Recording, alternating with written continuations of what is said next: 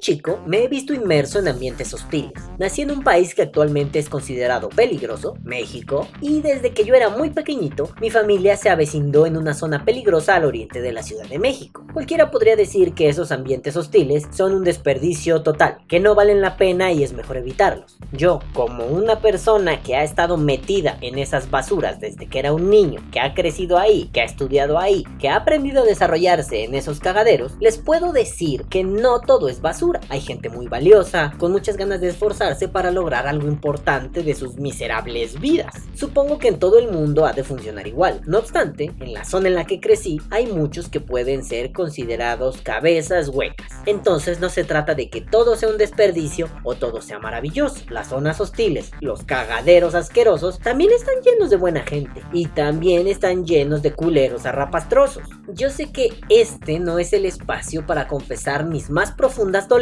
o mis más grandes enfados. Bueno, más o menos. Sin embargo, para que se hagan una idea de lo que les intento decir, les pondré uno de los ejemplos que mejor conozco, los filósofos.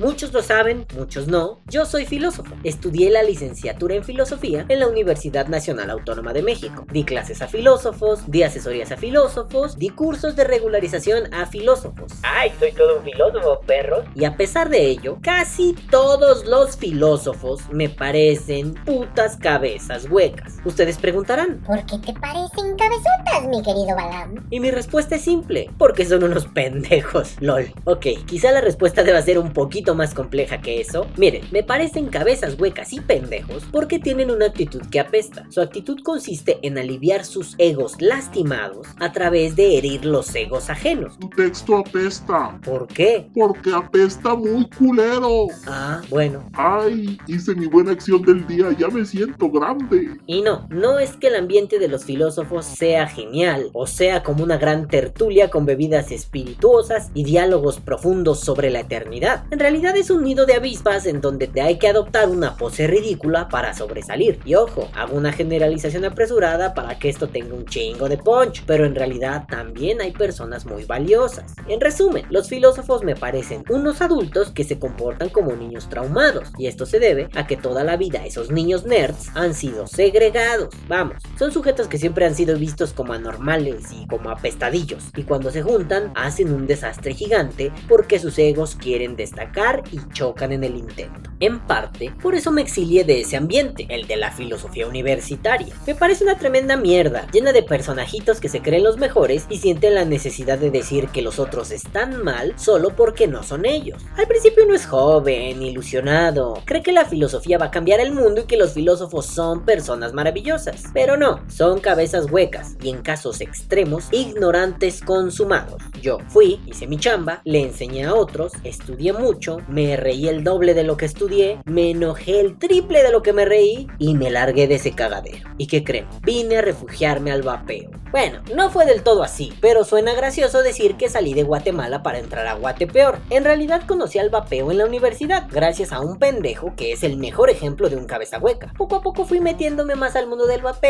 y como en la filosofía, llegué ilusionado, muy contento, con ganas de hacer amistad con todo el mundo, creyendo que los vapeadores serían sujetos muy amables, pues todos han vivido el infierno del cigarro. Lo que no tomé en cuenta es que acá también hay mucho cabeza hueca que se siente como si la Virgen lo hubiera parido. Llegué al vapeo como niño entrando en juguetería y lo primero que me encontré fue una lucha entre fabricantes mexicanos de líquido y sus respectivos paleros. Desde los descarados que se nota que reciben líquidos gratis hasta los discretos que avientan comentarios hirientes y después esconden la mano. Luego, en repetidas ocasiones me encontré con grupos de Facebook en donde la gente no lee las normas de convivencia y aún así se enojan porque los banean, obviamente por faltar a las reglas que no leyeron, o los que a huevo quieren vender su mierda. Apenas veía que un sujeto preguntaba por unos líquidos específicos. Decía, ¿alguien vende esta X marca? Y otro tarado le decía que él los tenía, pero luego en un comentario aparte aclaraba que no, que no tenía esos, que los que tenía eran de otra marca, la que él fabricaba, pero que casi eran igualitos. Ay, no mames. Ese ya es el colmo de la estupidez. ¿Tienes esto? Sí. ¿En serio? Bueno, no, tengo otra cosa parecida. Es la mía. No mames, vete a la verga, idiota. Pero ¿saben? De toda esta faunucha asquerosa, ¿cuáles son los más peculiares? Los expertos opinólogos perfectos. Igualito que muchos de mis compañeros de banca en la universidad. Y voy a las explicaciones de nuevo. ¿De qué van estos opinólogos expertos? Pues de puras pendejadas también. Seguramente ustedes se han topado con alguno de estos y seguramente lo han dejado pasar, porque es lo más conveniente en casi todos los casos. Estos que ustedes seguramente se han topado son los que creen saberlo todo, además de saberlo a la perfección. Por ejemplo, aquellos que cuando alguien hace un comentario de cualquier tipo, le dicen que lo que hizo está mal, que lo que dijo es mierda o que lo que pensó está equivocado solo porque sí. También están aquellos que buscan cualquier pretextito para presumir lo que saben, aunque no venga el caso, o aquellos que no ven la hora de hacer presunción de sus habilidades haciendo trucos, resistencias o haciendo rollito el chingado algodón. Hace unos días me vi la cara con uno de estos pelmacetes. Me gustaría poner el pantallazo de la conversación, pero mejor les narro lo sucedido. Y sirve que así alargo el podcast y no me queda un pinche desmadrito de 3 minutos. Bueno, un muchacho, un, un muchacho que se dedica a hacer resistencias, puso la foto de una resistencia muy porno. Era muy interesante, sobre todo porque este muchacho siempre anda subiendo esas cosas. Una coil bastante linda, bastante impresionante. La gente se dedicó a sorprenderse en la publicación. ¡Wow! ¡Cuánto poder! ¡Wow! ¡Qué cosa más obscena! ¡Wow! ¡Te quedó maravillosa! ¡Wow! Se ve impresionante. ¡Wow! Enséñame a hacer esas coils. etcétera, etcétera, etcétera, etcétera. Hasta que Pelmazo Salvaje aparece y sale con un comentario digno de un pinche Nobel de literatura. Pinche coil fea. No es la primera vez que yo me percato que este sujetillo comenta barbaridades de ese tipo. En otras ocasiones ya le había hecho notar sutilmente que sus comentarios eran poco amables, pero esta vez ya no tuve ganas de ser políticamente correcto y le respondí así. Santísimo Cristo Redentor, el tuyo es el comentario de mayor calidad que he visto en mi vida. ¿Dónde habías estado todos estos años? Postdata 1, si no queda claro, eso fue sarcasmo. Postdata 2, ¿cómo debemos interpretar tu comentario? ¿Como una opinión de cualquier hijo de vecina? ¿Como el gran aporte de un experto? ¿O simplemente como la pedantería vaporil de toda la vida? Y el cabrón, muy orondo, me dijo que hasta alguien con la primaria trunca podría interpretar ese comentario. Que lo interpretara como se lee, que era muy fácil. Últimamente en México está muy de moda ese comentario idiota de la primaria trunca, como si de una ofensa se tratase. En realidad yo conozco gente que no terminó la educación primaria y tienen una capacidad deductiva mayor que la que tienen este tipo de pendejos. ¿Quieren ver? Pues miren cómo sigue esta bobería. Después de llamarme primaria trunca, le dije que la frase se leía como la típica frasecita de alguien que se cree muy fregón, pero en realidad es un soso y un cobarde. Y le sugería de forma poco amable que mejor fuera a tomar unas clases de modales y luego regresar a comentar todo lo que quisiera. La respuesta rápida y simplona que recibí fue, Ja, ja, ja, ja. Sí, bebé. Ojo, no puso bebé con tilde en la E, puso bebe. Entonces, como antes el sujeto se había valido de una supuesta ignorancia por parte mía para poder ridiculizarme, me validé la misma artimaña. Ya sé, es un golpe bajo, pero con los pendejos pretenciosos no hay que tener piedad. Y yo le dije, no estamos hablando de beber, estamos hablando de modales. Y luego, nomás por pinche castroso le pongo, ah, ya veo, insinuabas que cualquier primaria trunca podría entenderte y no sabes poner un jodido acento. Y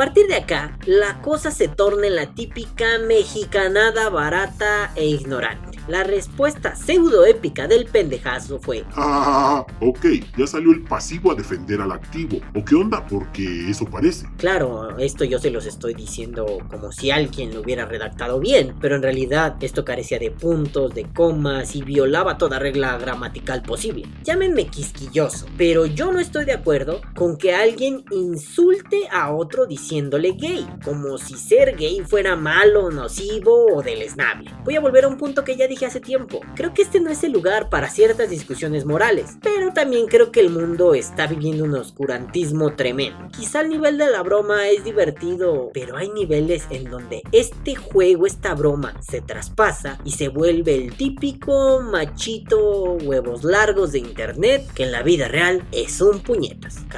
¿En qué siglo estamos? ¿En el siglo XVI? Tampoco es que yo sea gay, pero tampoco permitan que este juego del insulto llegue al grado de la fobia o del acoso. Sí, que quede claro desde ahorita, no a la homofobia, no a la misoginia. Gracias. Bueno, volviendo al punto. Después de que supuestamente me insultaran por ser gay, le digo al pelotudo este, qué triste que la homosexualidad sea usada como un insulto. Esto habla de que el primaria trunca eres tú.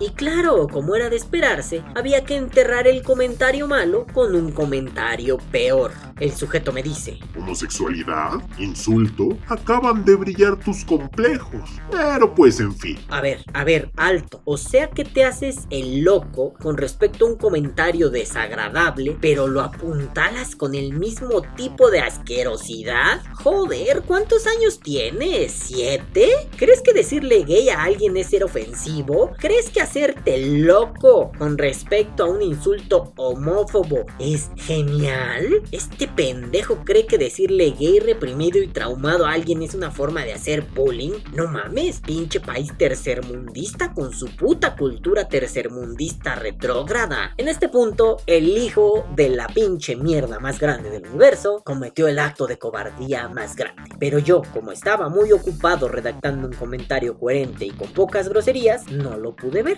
No me di cuenta de ello hasta que intenté publicar mi comentario. Pero resulta que el babocete este ya me había bloqueado de Facebook.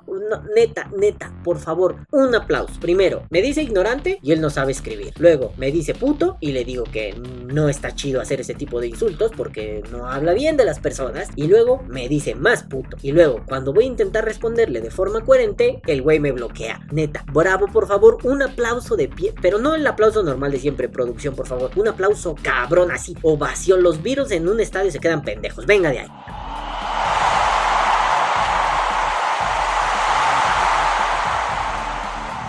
Bueno, después de esta ovación multitudinaria de pie, les leo el comentario que ya no pude publicar. Dice así, ¿y ahora te haces el buena onda? Perdón, además de primaria trunca, eres analfabeta funcional. Déjame que te recuerde. Dijiste que... Ah, ok, ya salió el pasivo a defender al activo. ¿O qué onda? Porque eso parece. No creo, neta, no creo que necesitemos todo un análisis conceptual para desenmarañar lo que dijiste. Basta con la coloquialidad que todos usamos y conocemos. El activo es el que penetra al pasivo en una relación homosexual. Y tu comentario de que mis complejos brillan solo refuerza lo que dije. Qué lástima que los machitos mexicanos tengan que valerse de la homosexualidad para hacer chiste barato, broma tonta o insulto rastrero. Y a final de cuentas, si fuera gay, ¿qué? No me durarías ni para el arranque, en el sentido que quieras tomarlo machito cagado.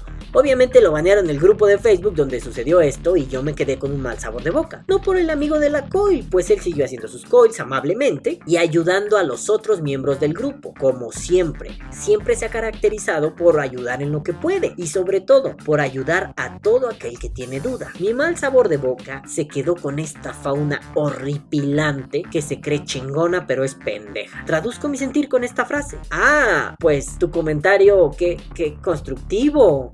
O, o, como, o, no sé. Yo veo que hay muchas formas para transmitir el mismo mensaje que este pendejo quiso transmitir sin necesidad de quedar como un cabeza hueca. Me refiero a que he visto a muchas personas que ponen comentarios jocosos en lugar de poner qué pinche coil tan fea. O directamente hacen pequeños tutoriales a pie de foto. Me sorprende cómo algunos tienen el tiempo y la capacidad para darle una mano al que lo necesita. Y en lugar de decir que la coil es putamente fea, se toma la molestia de explicar en qué falla la coil, cuáles son las consecuencias de esos fallos y sobre todo cómo solucionar los fallos. Entonces, creo que podemos resumir esta fauna de cabezas huecas como unos aviondillos que solo quieren demostrar que ellos son superiores. Ah, sabiondillos vaporiles, con toda la actitud para ser filósofos. ¿Ven? La cosa no fue tan distinta. En resumen, si alguien no quiere colaborar, no está obligado. Pero como dicen acá en mi tierra, si no me ayudas, no me chingues. Si no somos capaces de decir algo que aporte, que logre que alguien salga de sus ignorancias, entonces es conveniente quedar quedarse callado. Y lo peor de todo, esta faunucha aporta una pizca de nada. No, no es que hagan grandes contribuciones en los grupos de vapeo o a la gente que va empezando y está llena de dudas. En realidad, la mayoría de sus comentarios son despectivos, poco amables o de plano culeradas sin remedio. También es muy triste saber que varios son los que se comportan así y han hecho una especie de equipo que se escuda en la supuesta sabiduría vaporil para ser crueles con otros. Que Dios nos agarre bien pinches confesados, pues los filósofos son muy parecidos.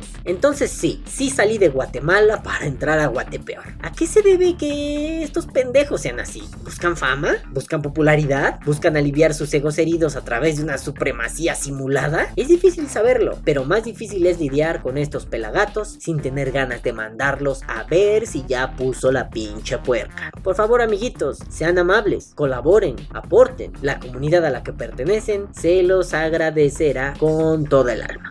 Que viva el vapeo. Vapea o muere.